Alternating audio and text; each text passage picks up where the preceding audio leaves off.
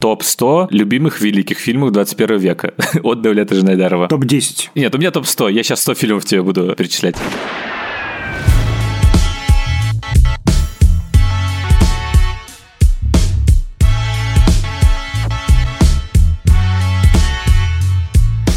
Всем привет! Это подкаст Кинопоиска крупным планом. Меня зовут Давлет Джинайдаров, я редактор видео и подкастов Кинопоиска. А я Всеволод Коршунов, киновед и куратор курса «Практическая кинокритика» в Московской школе кино. Каждую неделю мы обсуждаем новинки проката, иногда разбираем классические фильмы, а еще советуем, что посмотреть.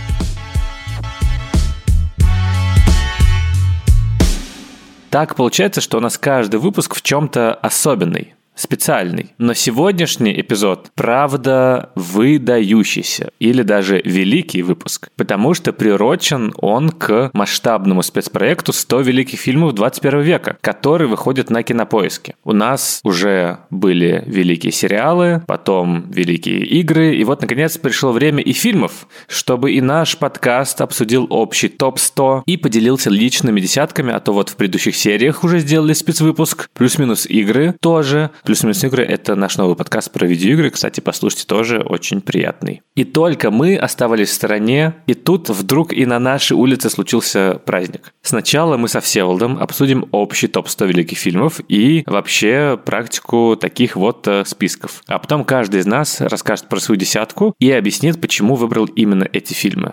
Результаты голосования более чем 200 киноэкспертов, сценаристов, режиссеров, кинокритиков стали известны сегодня. Так что мы можем уже проанализировать, почему список получился именно таким, каким он получился, и что вообще можно сказать про получившиеся результаты. Поскольку я следил за закулисьем голосования, то могу сказать, что долгое время велась напряженная борьба между нефтью Пола Томаса и Малхолдом Драйвом Дэвида Линча, но в итоге выиграл ПТА. Так иногда называют Пола Томаса.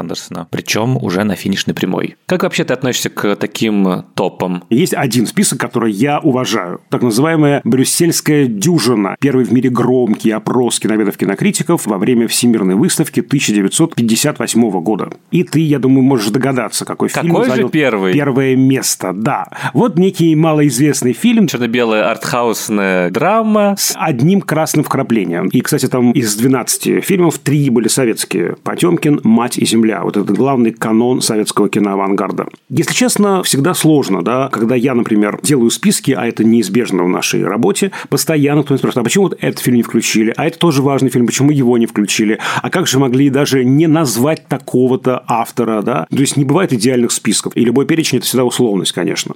Что мне не нравится в списке? Там разомкнуты взаимосвязи. Условно говоря, я могу написать текст про 10 важнейших фильмов итальянского неореализма, и я расскажу, да, почему мы идем от этого фильма к этому, как эстетика начинает трансформироваться, как она превращается в розовый неореализм, ну и так далее, понимаешь? Там есть некая логика. В списке логика разомкнута. Это просто перечень. Они по хронологии, а не по алфавиту, по значимости, а не просто потому, что вот так Бог на душу, знаете, вот положил. Непонятно. У меня другой взгляд на списки, конечно, потому что именно так я в свое время заходил в синефилию, будучи обсессивно рыскающим по интернету подростком, когда мне необходимо было быстро понять, какие фильмы мне посмотреть точно нужно. И поэтому ты заходишь на списки, которые, с одной стороны, составляют какие-то конкретные люди, там, не знаю, любимые фильмы Квентина Тарантино, Тарантино. И ты понимаешь, ага, вот это вот какой-то отбор конкретного человека. Так я посмотрел, например, воспоминания об убийстве. Либо же это списки составные, когда много людей говорят, что это величайший фильм в истории. И ты такой, ну это какой-то консенсус, видимо, надо. Или же это списки зрительские, там топ-250 кинопоиска, IMDb, и такой, а, вот это вот самое популярное, что тоже важно посмотреть массовое кино, чтобы быть в контексте. И в этом смысле я большую часть своей жизни со списками обращался как пользователь, как человек, которому нужно понять, а куда глядеть, а вот на какие тайтлы в принципе обращать внимание до того, как ты можешь читать какие-то интересные исследовательские статьи или тексты. Их, конечно, я тоже читал, но на самом деле у тебя связи выстраиваются не сразу. У тебя сначала как бы отдельные фильмы посмотреть, а потом уже,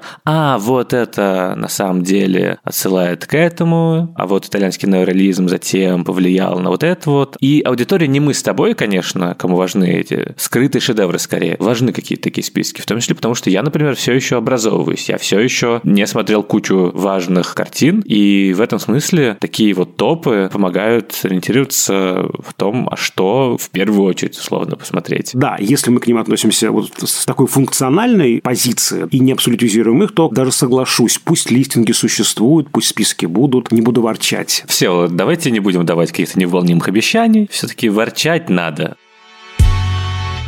Ты будь за нефть или за Малхолланд Драйв? Я бы выбрал бы Малхолланд Драйв. Я не выбрал ни один из этих фильмов в свою десятку, потому что к моменту, когда нужно было голосовать, я еще не посмотрел Малхолланд Драйв, например, и я бы не стал ее вписывать, потому что понимаю всю важность и крутость, но кажется, это было бы какое-то конъюнктурное решение, потому что, ну как, это великое кино, все дела, и я такой, окей, назову его. А как я позже объясню, у меня чуть другой принцип все-таки был. А что касается нефти, если честно, я ее посмотрел примерно в момент выхода, то есть мне было лет 16. И кажется, это рановато. Я с тех пор не пересматривал, возможно, стоит пересмотреть, почитать про этот фильм, но в 16 лет ты совершенно не можешь охватить, а что, собственно, в нем такого крутого. То есть ты, наверное, понимаешь, ага, Дэниел Де Льюис великий, просто потому что какая-то мощная харизма и присутствие в кадре. Ты понимаешь, наверное, это что-то про Америку и читаешь знаю, статьи, где говорят, а вот это переначивание гражданина Кейна, как бы главный фильм 20 века американский, и вот, условно, интерпретация, переосмысление гражданин Кейн 2.0, только в этот раз у главного героя не то, что потеря души, а изначально нету души. Но мне кажется, что, как со всеми этими списками, как только их начинаешь составлять, ты ориентируешься уже на другие списки. Ты ориентируешься на то, кто считает что великим. А «Нефть» как бы самый массивный фильм, и кажется, что его слава и статус скорее пришли из американских списков, потому что это очень американское кино. И почему американские критики-режиссеры его выбирают, совершенно очевидно, потому что там объясняется, в принципе, все про США, про американскую мечту, про э, какие-то отношения с религией, например. Про американский характер, про суть капитализма. Но почему российские кинокритики, сценаристы, режиссеры выбирают, не знаю, кажется, по каким-то ремесленным особенностям.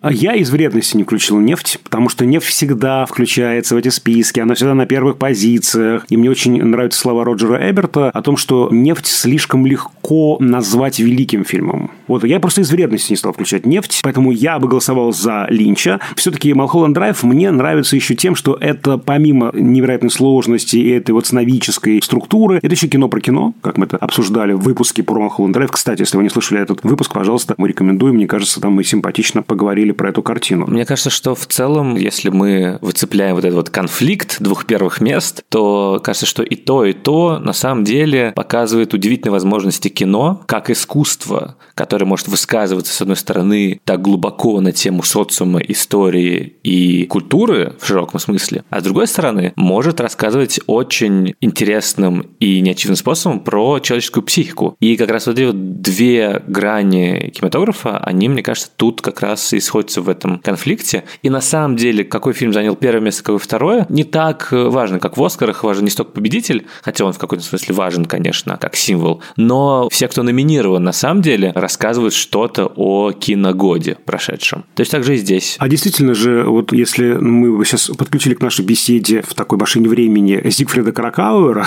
немецкого да, исследователя кинематографа, он бы сказал, конечно, вот у вас два фильма, которые буквально обозначают конкуренцию люмеровской и мельесовской линии в кино. Под люмеровской линией он понимает кино, которое есть инструмент исследования реальности, а под мельесовской линией он понимает кино как инструмент исследования ир реального. Учитывая, что третье место заняли «Унесенные призраками», анимационное кино, то кажется еще красивее получается конструкция, что у тебя третий уровень, когда нету никакой реальности как бы в кадре, условно, все созданное воображением, все созданное людьми, но, тем не менее, это еще один путь, по которому может идти кино. И четвертый фильм у нас «Догвиль», в котором эстетика документального кино и как бы еще один вроде как путь именно с точки зрения формального решения, хотя если бы четвертым фильмом был какой-нибудь документальный, то это было бы еще красивее, но все-таки в этой сотке только один документальный фильм «Акт убийства». По поводу Догвиля, тут тоже получается такая комплексная штука. Вот смотри, в «Вынесенных призраками» Миядзаки странное соединение да, реалистичности и фантастичности всех событий, которые с девочкой нашей происходят.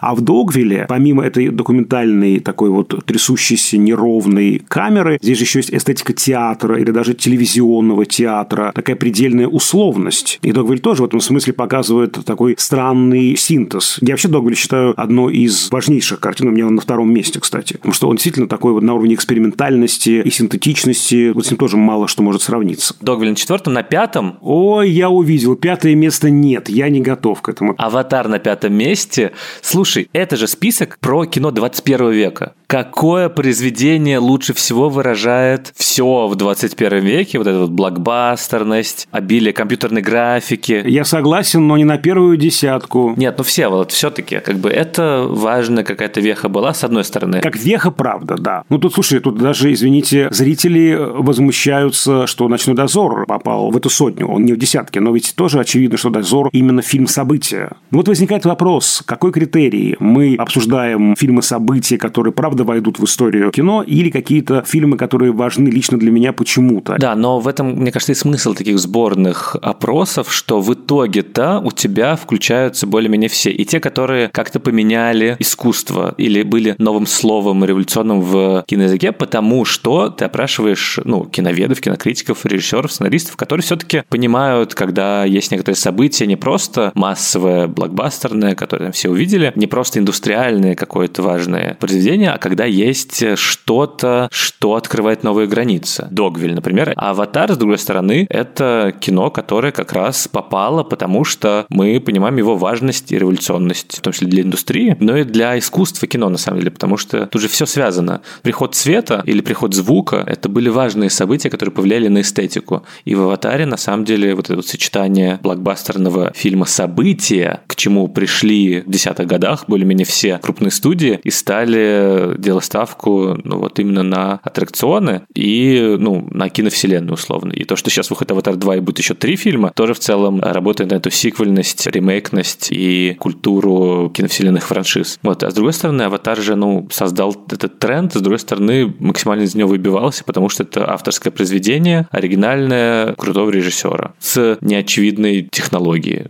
3D.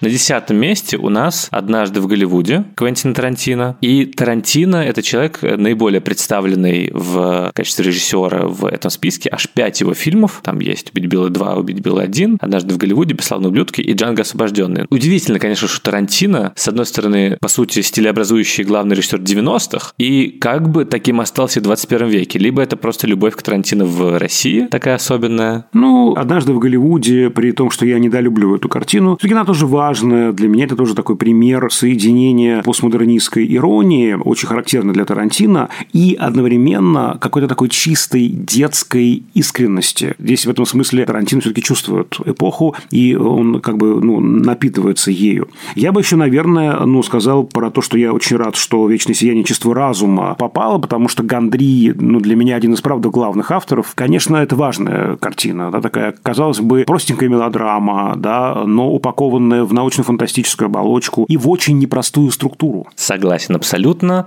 Но интересно, кстати, что в этом топ-100 действительно не снобский выбор, что тут есть и «Властелин колец», и «Гарри Поттер», и «Марвел», и «Пиксар», потому что это тоже важные вехи и важные картины, которые как-то тебе рисуют образ 21 века, но при этом есть и какая-нибудь туринская лошадь, Балатар, и, не знаю, «Побудь в моей шкуре», «Вход в пустоту». Ну, то есть такой список получился показательный нормальны более-менее. И то, что из российского кино, например, попали, ну, безусловно, важнейшие картины времени, ну, то есть «Груз-200», мне кажется, первый, ну, главный российский фильм, самое крутое высказывание 21 века, одного из, если не главного режиссера, Балабанова. И то, что попал и «Ночной дозор», разумеется, как важнейшее событие в индустрии, перевернувшее, мне кажется, в принципе, российское кино. И то, что у нас целых три Звягинцева в этом топе, потому что если мы назовем назовем какого-то одного режиссера как главного автора 21 века, то у нас начнется драка между теми, кто скажет Балабанов, и теми, кто скажет Звягинцев.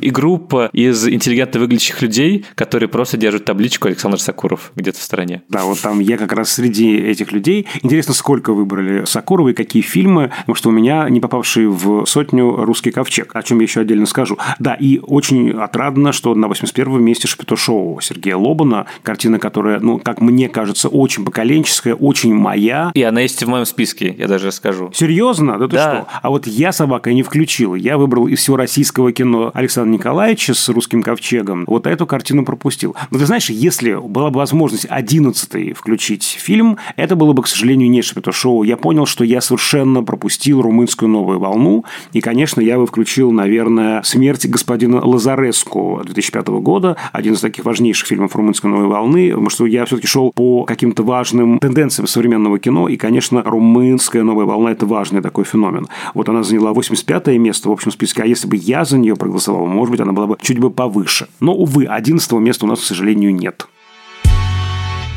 Расскажи про свой принцип, как ты отбирал. Я шел именно по каким-то важным тенденциям. Мне хотелось представить очень разное кино, поэтому у меня нелюбимые фильмы. То есть я знаю, что режиссер очень важный, значимый и любимый мною, но взял я в список не самый любимый фильм его, например. Или иногда я брал тоже фильм режиссера, который точно должен быть, но решил взять не самый очевидный фильм, да, но наиболее значимый с моей точки зрения. То есть я там повыпендривался немножко, поэтому у меня всего три совпадения с основным перечнем. У меня на десятом месте картина, которую я очень люблю, и я считаю ее очень важной и правда недооцененной. Это датский фильм Кристофера Боя под названием «Реконструкция». Фильм 2003 года. Это дебют этого режиссера. Фильм получил приз «Золотая камера» на Каннском кинофестивале. Это приз за лучший дебют. Важно, что «Реконструкция» – это во многом ответ «Догме 95». Крупнейший сценарист датский Руков пишет сценарий к фильму «Торжество» Томаса Винтерберга. И спустя пять лет он же пишет сценарий для Боя. Боя – это тоже такая группировочка, не такая громкая, как «Догма 95», это такая группа Герр, Боя и компания, где они буквально делают антидогму. Один из главных постулатов догмы – это то, что в 1960 году кино замордовали красотой до полусмерти и с тех пор продолжали мордовать. Имея в виду, конечно же, на последнем дыхании, один из главных манифестов французской новой волны, и «Догма 95» – это такая антиновая волна. А Боэ как раз расписывается в любви новой волне. Вся структура напоминает нам фильм Алена Рене в прошлом году в Мариенбаде, такая ризоматическая конструкция, много отсылок, невероятно красивые э, съемки, артисты Николай Ликас и Мария Бонневи, и очень сложная конструкция, самопорождение текста. Там есть даже писатель, который как бы, э, возможно, пишет этот роман, а мы видим варианты этого текста. Но писатель, возможно, тоже персонаж чьего-то другого произведения. Вот такое самопорождение текста, такая вот постмодернистская концепция. Все мы лишь фонемы в некоем произведении. У меня принцип был тоже, на самом деле, по тенденциям. Я не выбирал прям любимые фильмы, хотя с самого начала я решил для себя, что я все свои любимые включу все равно и как-то оправдаю тем, что они важные. И они действительно важные фильмы.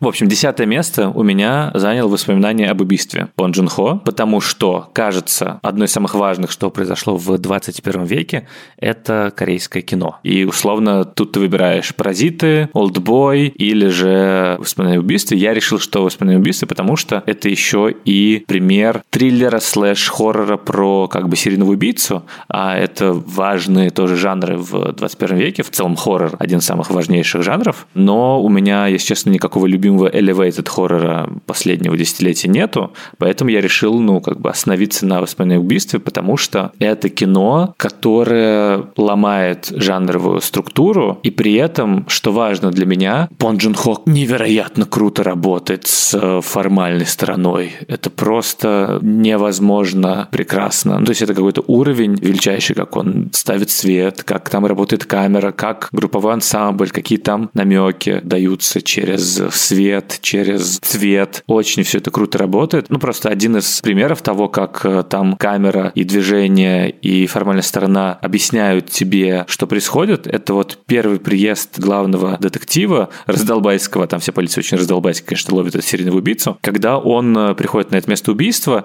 и там какие-то следы, люди вокруг, труп лежит, и это снято одним кадром, и он как вот заходит на вот это вот место убийства, дальше камера за ним следует, и он в процессе возвращается на то же место. Но за это время успевает машина затоптать следы, которые нужны, еще там что-то происходит, еще там что-то не так, и ты понимаешь, что вот это вот движение по кругу, это на самом деле про это расследование.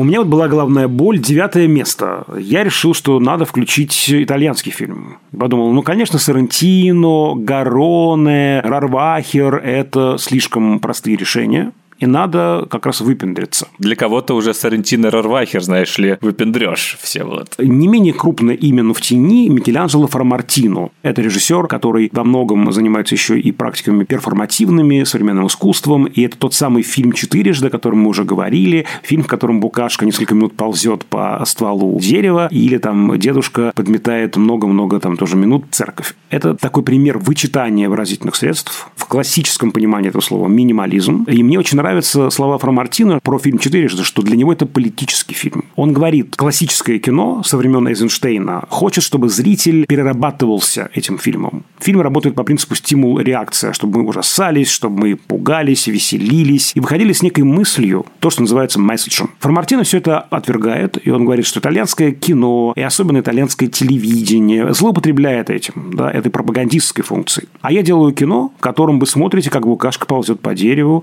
и вы принадлежите сами себе. Я вами не управляю. Отказ от такой жесткой детерминированности кинопроизведения для Фрамартина – это политический манифест. И мне это очень созвучно. И я много раз смотрел фильм «Четырежды», я каждый раз выходил другим, потому что это такой странный сеанс самотерапии. И она просто очень сложно устроенная картина при всей этой минималистичности, там эти стихи, на которые опирается Фрамартина, там такой интересный мифологический уровень выстраивается. Вот за счет этих стихий вспоминаются, опять же, какие-то греческие философские трактаты по этому поводу. Но для меня самое главное – это полтора часа свободы. Девятка у меня «Королевство полной луны». Уэс Андерсон. Фильм, на который я сходил в 2012 году в кинотеатр «Пять звезд» на Новокузнецкой с моей однокурсницей Ксюшей. И я влюбился просто в Уэса Андерсона. Это был, кажется, первый фильм, который я не посмотрел. И следующей неделе у меня была «Смотрю все фильмы Уэса Андерсона». То есть буквально каждый день по фильму смотрел. И я включил, во-первых, потому что это важная для меня тема, в принципе, про взросление, про coming of age, драм драмы, брошенность, одиночество, про то, как понять, кто ты. Во-вторых, кажется, что 21 век, несмотря ни на что, век авторов. Выкристаллизовалось какое-то понимание, что отдельные режиссеры, у каждого из которых свой определенный стиль, они тоже своего рода франшизы. Ты продолжаешь идти на него. Тебе важно в этом мире, в котором много непонятного, много хаоса, слишком много вариантов развлечений, там видеоигры, соцсети, знать, что ты получишь, когда придешь в кино. Тебе важно возвращаться к какой-то стабильности. И так уж получилось, что авторы в том числе способны даровать эту стабильность. Это первое. А второе, авторы вот этим вот своим э, постоянным движением в одну сторону как раз немного ломают представление о том, что кино это жвачка, кино обязательно должно быть для всех людей. А тут говорят, нет, смотрите, у меня что-то очень особенное, что-то про меня, что-то, что содержит все мои обсессии и все мои любимые комплексы травмы. И зрители такие, да, идем. Несмотря на то, что все говорят, что вот автор умер, нейросети сейчас будут писать нам кино, все равно тебе хочется чего-то уникального. «Крест полуны», конечно, прекрасное кино, великолепное.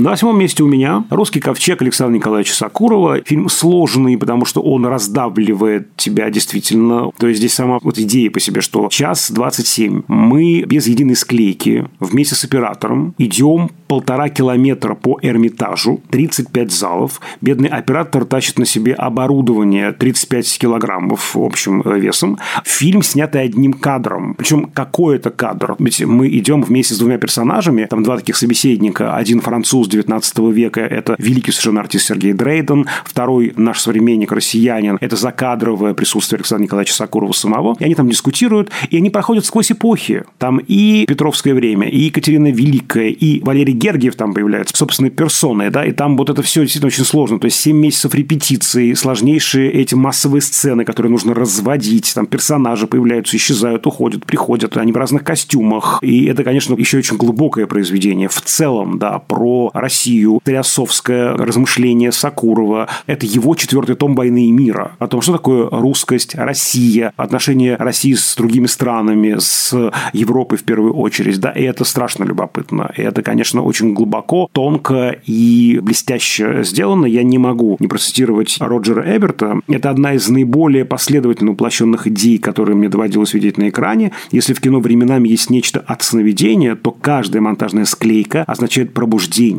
русский ковчег погружает в грезу, которая длится века. Вот лучше не скажешь, мне кажется. У меня на всем месте портрет девушки в огне. Сильн Сима, потому что, тут я тоже выбирал какую-то тенденцию, очевидно, что 21 век, особенно вторая половина десятых, это новые голоса, репрезентация, это инклюзия, и что включается и как разные маргинальные группы, и разные национальные меньшинства до этого, и в том числе женщины, и женский взгляд, который все чаще и чаще проникает на экраны, и кажется, что один из главных фильмов в последнее времени от женщины-авторки, режиссерки, это как раз «Портрет девушки в огне», которым как раз деконструируется тот самый male gaze, мужской взгляд. Но выбрал я его не только из конъюнктурных соображений, а потому что он меня во время показа прямо поразил. Я тоже помню, как я его смотрел. Я его смотрел в кинотеатре, причем в Третьяковской галерее был специальный показ, и просто это поразительное кино. В финале, вот когда у нас уже как бы эпилог, и играет Вивальди, у меня была смесь эмоций. То есть это одновременно интеллектуальное какое-то было наслаждение, потому что я понимал, что делает этот фильм на уровне концепции и на уровне языка кино, на уровне мизансцены, когда у нас внезапно художница рисует э, девушку, вот, и у нас камера стоит на месте и смотрит со стороны художницы, а потом внезапно ну, у них происходит какая-то перемена динамика силы, и у нас кадр перемещается на точку зрения этой девушки, и уже художница рисует портрет, и точно так же статичный кадр, и мы как понимаем, что вот они обе смотрят друг на друга, что вот они обе друг другу как бы рисуют. То там много такого. Но вот в финале вот эти вот эмоции от того, какая это красивая история любви, действительно восхитительно, это прекрасно было.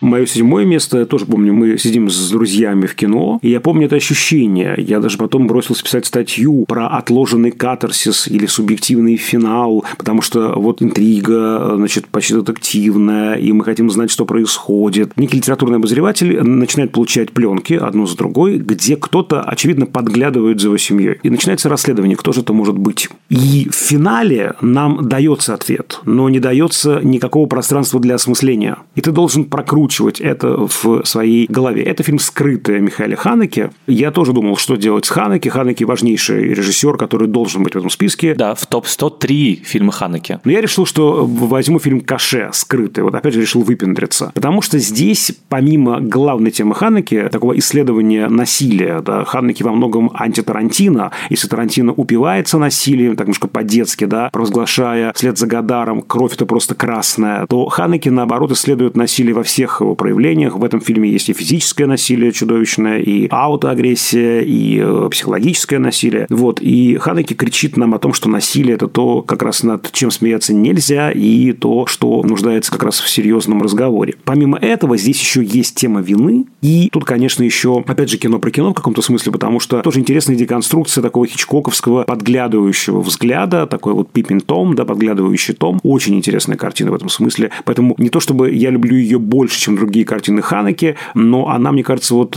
правда такая концентрация многих идей, проблем и эстетических каких-то решений. Седьмой Шапито-шоу. Потому что, ну, мы же сказали, важное российское кино, нужно было включить что-то отечественное, а этот фильм, который лично меня поразил еще с первого показа, и я потом еще заслушивал саундтрек с песнями оттуда долгое время, много читал про него, и, конечно, все эти темы, особенно, поскольку я смотрел 19 лет, там очень много каких-то точных деталей, и то, как это собирается в это концептуальное высказывание не просто про какие-то важные психологические особенности, а и высказывание про Россию сейчас, и про Советский Союз, и про главных героев, и то, что все это в Крыму происходит. Это все как-то удивительно образом собирается постфактум в невероятной силы высказывания, которая при этом на формальном уровне чисто какая-то ситуативная комедия. И это как раз, мне кажется, то, как исследует исследовать реальность, и очень нежно люблю фильм. Не пересматривал с тех пор, только отрывками, но песни до сих пор люблю и помню.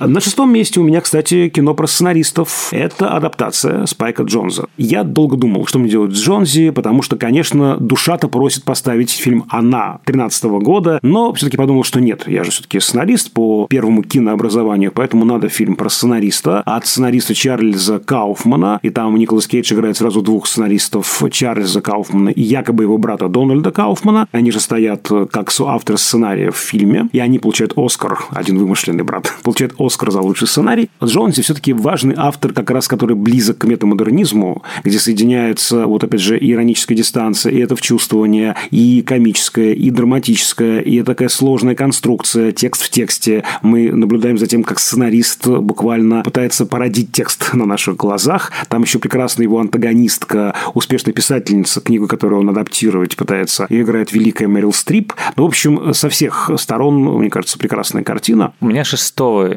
место занимает «Безумный Макс. Дорога ярости». Так-так-так. Потому что экшен, фильмы, аттракционы – важная часть кино 21 века. Но мне не хотелось включать ни Марвел, ни Аватар. Вот. И я такой «Безумный Макс». Почему? Когда я его посмотрел в кино, то он не то, что у меня как-то отложился. Я не подумал, о господи, величайший фильм всех времен народов. Но потом, когда я к нему возвращался, когда мы делали про него эссе, когда я что-то читал, я подумал, что действительно, если выбирать какой-то один фильм, экшен-аттракцион в 21 веке, то, наверное, это мог бы быть именно Безумный Макс, потому что здесь тупо нет ничего, кроме как бы экшена. Они едут в одну сторону, потом поворачивают, потом возвращаются. Все. И как бы под это, конечно, есть какой-то вот этот сюжет про феминизм, про борьбу против патриархального устоя, но это не главное. Главное там упивание мощностью кинематографа. Вот это вот э, сочетание ритма, цвета, движения камеры, то, что я очень люблю. Это почти не мое кино в этом смысле. То есть это кино, которое очищено от какой-то нарративности. То есть там есть, но вот она мне главная. Почти дадаист артисты и их мечта о чистом кино, очищенном от нарратива. Про пятое место долго не буду, потому что я уже все уши прожужжал про эту картину. Три билборда на границе Эббинга, Миссури. Никак я не мог без этой картины. Во-первых, очень крупный автор Мартин Макдона. Во-вторых, очень крупная актриса Фрэнсис Макдорманд. В-третьих, фильм, который очень нетипичным образом построен. Вот здесь я сошлюсь на термин, который ввела моя студентка-магистрантка Алена Долгих. Фильм с такой структурой карусели, когда в первой трети в фокусе главная героиня, во второй трети на первый план как бы выходит выходит антагонист, шериф Уиллоуби, а антагонистка как будто бы на этой карусельке отъезжает чуть в сторону, мы все равно ее видим, она действует, но важнее история шерифа. Потом, уже в третьей части, на передний план выходит, в фокусе нашем оказывается персонаж Сэма Роквелла. Очень необычная структура, фильм, который сначала жестко набрасывает бинарные оппозиции, добро, зло, мы, они, наши, не наши, героиня одна в этой осажденной крепости, а потом очень уверенно Макдона эти позиции ослабляет. И героиня, и мы вместе с ней понимаем, что не так все э, очевидно, не так все э, черно-бело, в мире много полутонов, у каждого свои резоны, и никто тебе на самом деле не враг. И фильм, в котором еще очень мастерски переключаются эмоции с драматических на комедийные, и это тоже очень современно, потому что мы не хотим больше выбирать или-или, мы хотим и то, и другое, и Макдона нам это предоставляет. На пятом месте у меня «Унесенные призраками» Хаяо Мидзаки, и это волшебство, настолько это великое произведение искусства, которое одновременно сказочное, вместе с тем реалистичное, и вместе с тем э, оно про тебя и не про тебя, и, очевидно, это его главное произведение. Если бы не «Унесенные призраками», то я бы выбрал «Шрек», потому что все-таки как бы анимация в 21 веке это, ну, либо аниме, либо же это трехмерная какая-то голливудская анимация, либо Pixar, либо DreamWorks, но все-таки как будто бы Шрек, революционная картина до сих пор, которая смотрится современно, которая поднимает темы инклюзии, того, что нужно смотреть на другого каким-то другим взглядом. Ну, в общем, очень современное кино. До сих пор 22 года прошло, а он все еще круто смотрится и революционно.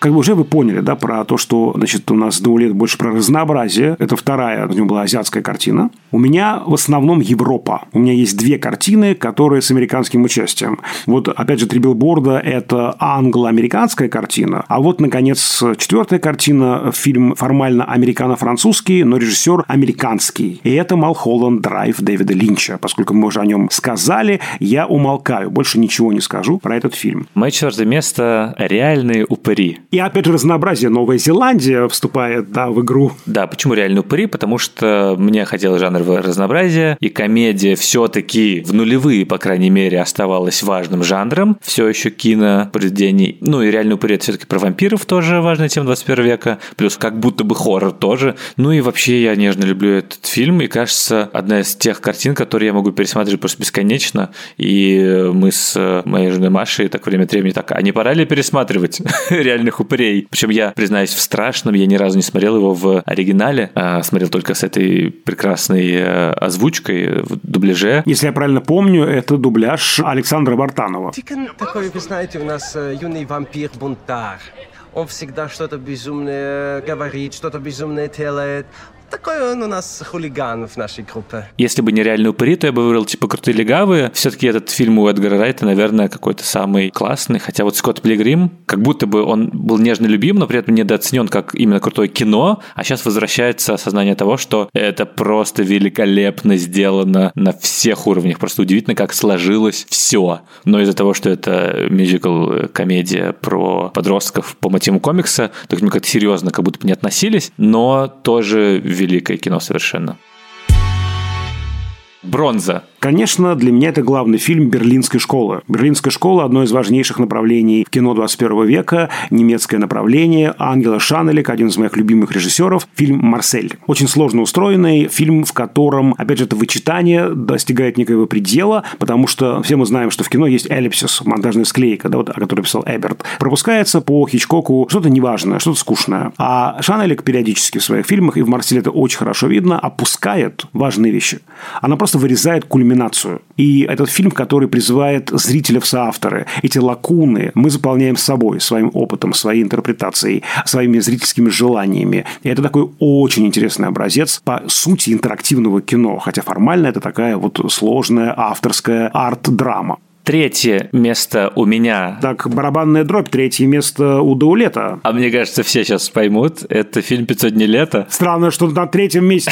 Стыдно просто. Почему не первое? Все 500 мест, 500 дней лета. Топ-500 фильмов Даулета. Слушай, я, конечно, могу сейчас э, сказать то, что ромком – важный жанр нулевых, десятых. А это, правда, один из главных жанров, в принципе, в то время, который, с одной стороны, возродился и стал супер популярным, а потом умер. И умер в том числе после 500 дней лета, потому потому что ты как-то не можешь снимать больше на полном серьезе ромкомы, ну, это просто мое кино, абсолютно про меня, ну и поскольку оно как-то про отношения, и я еще молод, и это вот еще какая-то такая тема, которая в период твоих 19 слэш 20 с чем-то лет максимально как-то бередит тебя, и то, что это фильм, который ты с каждым просмотром видишь что-то новое, потому что у тебя новый опыт, и это удивительное какое-то ощущение, когда ты буквально год прошел, а ты уже по-другому видишь. Ты уже понимаешь, что это не любовь, что героиня не какая-то без бесчувственная стерва, а что она права, что главный герой вообще какой-то странный, что это на самом деле про иллюзии, которые мы себе строим э, в любви, что это супер крутое переосмысление и один из первых селф-комов, а не рамкомов. В общем, очень много я могу говорить про этот фильм, но еще главное, что там есть, это формальное решение. Мне кажется, вот это вот mindfuck кино, так называемое, которое с «Матрицы», с Малхолланд Драйв, с «Помни», когда люди стремились странные структуры делать. Э, здесь же тоже абсолютно не хронологическая структура, которая работает по принципу воспоминаний. И как раз «Последнее лето» — это фильм, который вот эти вот э, супер странные конструкции ставит на службу максимально массовому жанру. Вот это очень круто. И даже какое-то время назад я завел телеграм-канал, в который хотел что-то писать, и Маша придумала ему название «500 дней до лета». Так что какое-то вот мое кино, если бы не оно, наверное, бы в духе как бы антивыпендрежа и анти-guilty pleasure пропаганды, я бы туда выбрал, может, не на третье место, но на какое-то «Дрянных девчонок». Тоже супер крутое важное кино. Второе место. Я тоже долго говорить не буду, потому что мы эту уже картину обсудили. Это «Догвиль». Для меня один из главных формальных шедевров 21 века и, наверное, главная картина Ларса фон Триера, да, в которой, опять же, соединяется много чего, в которой деконструируется жанр мелодрамы. Вот, опять же, концентрация вот этого насилия, которое Ларс фон Триер совершает над зрителем фактически во всех своих фильмах. Что у тебя? Какой же фильм выше 500 дней лета? Интересно же. «Вечное сенчество разума» у меня на втором, Всеволод. Ага, тоже про любовь. Когда я буду говорить про первое место, я расскажу, какая у меня, мне кажется, главная тема вторая, которая меня привлекает в фильмах. Но вот любовь, отношения, я же выбирал в том числе любимые кино, которое как-то на меня вот повлияло. И, условно, когда ты подросток и, там, не знаю, 19-20 лет, то вот эти темы тебя обычно волнуют. Не про судьбы США, вот, и про капитализм, а вот про, скорее что-то такое вот отношенческое. И это фильм, в котором еще круче структура, чем в 500 дней лета. То есть ты можешь понять, наверное, что на самом деле мы с тобой не так отличаемся друг от друга. Нам на самом деле обоим нравится вот эта вот хитро выверченная драматургическая структура, не хронологическое повествование, ненадежные рассказчики, работа с подсознанием, с воспоминаниями, с психикой. Просто у меня были попсовый вкус, поэтому я такой вечное сияние чистого разума. Великолепное кино на всех уровнях, которое не устаревает, которое ты все еще можешь смотреть с той же силой, что и раньше главный фильм Мишеля Гондри. Я после этого пересмотрел все его клипы. Абсолютно тоже такие mindfuck э, странные. Я такой, о да, это мой режиссер.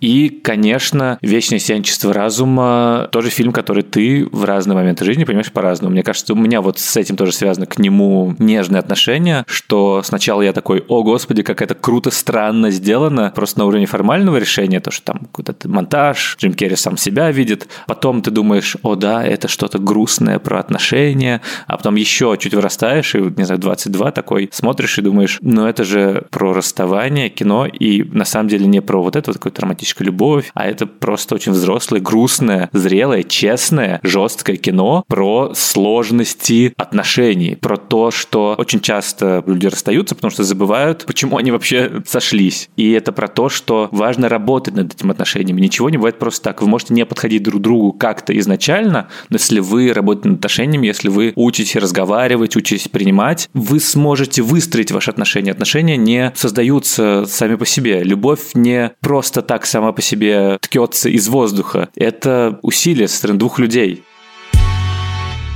Первое место у меня хулиганское. Это 3D-фильм. Аватар все-таки. Нет. Подожди, Стражи Галактики 2. Это очень печальное кино о вообще судьбе кинематографа экранных искусств. И это картина Жан-Люка Гадара «Прощая речь». О как! Втащил сюда... Дедулю. Деда, да. Да, да, ну, великий дед, причем совершенно, мне кажется, не устаревший, и понятно, что главная картина Гадара – это 60-е годы 20 века, но я считаю «Прощай речь» прям выдающейся, очень важной картиной, которым он во многом ставит точку, да. В кино. Просто закрываем кино, ребят, все. Да, да, или наоборот, точку с запятой и предлагает подумать о том, что будет дальше. Просто невероятный фильм, очень сложный, очень насыщенный, очень, опять же, густой. При этом вот мне очень нравится эта какая-то молодая энергия. Вот ведь когда Гадару вручали в Каннах приз, мы, кажется, уже тоже про это говорили в выпуске про Гадара, приз за режиссуру разделила каннское жюри и дала патриарху Гадару и главному киновундеркинду Ксавье Далану. И даже вот критики шутили, что неизвестно, кто из них моложе. Это такая какая-то абсолютная степень свободы в обращении с содержанием, формой, ожиданиями зрителя. Это же еще анти-3D. Мы-то в 3D хотим видеть красивое изображение, а там какая-то собака, какая-то трава, как будто хоум-видео такое, но в 3D, в котором я тут уже тоже про это говорил. Нужно закрывать один глаз, закрывать другой глаз, мотать головой. И для меня это один из главных, правда, фильмов 21 века, если не главный. То есть я понимаю, что первая тройка, наверное, они все примерно равные, но Гадаровская картина все-таки выделяется. Именно потому, что это такая очень мощная конструкция автометаописания кинематографа. Это еще и такое исследование, такая маленькая кинодиссертация про то, что такое кино, то, что является сутью нашей жизни. Да. А теперь для меня главная интрига сегодняшнего вечера. Какое же первое место? «Назад в будущее» снято очень давно, «Назад в будущее» быть не может.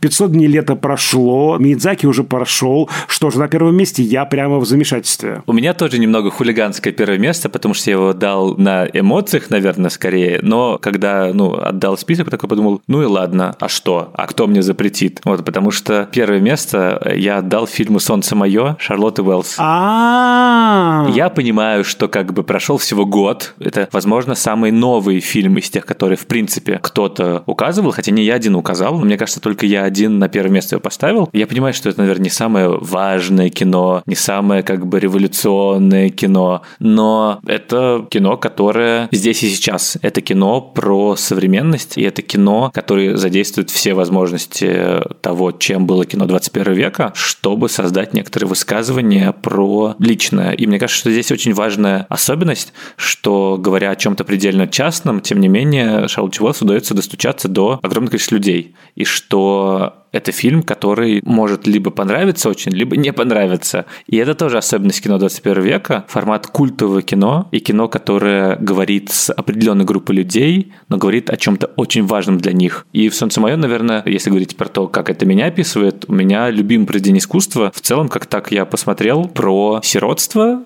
про вот это вот ощущение тоже взросления, про осознание того, что ты можешь потерять близких очень быстро, и ты можешь к этому возвращаться. И вот эта вот идея о непрожитой жизни с кем-то, и идея дома, и идея того, что есть какое-то прошлое, которое всегда останется с тобой, тем не менее. То есть у меня «Солнце мое», и вот из книг это «Гарри Поттер», «Жутко громко, запредельно близко», и «Щегол». Ну и мне кажется, что, условно, «Вечное сияничество разума сегодня лето» на самом деле тоже про людей, которые что-то потеряли, и они пытаются понять, а что это было. Они пытаются вернуть каким-либо образом. Либо понять, что то, что у них было, это просто воспоминания. Но это уже немало.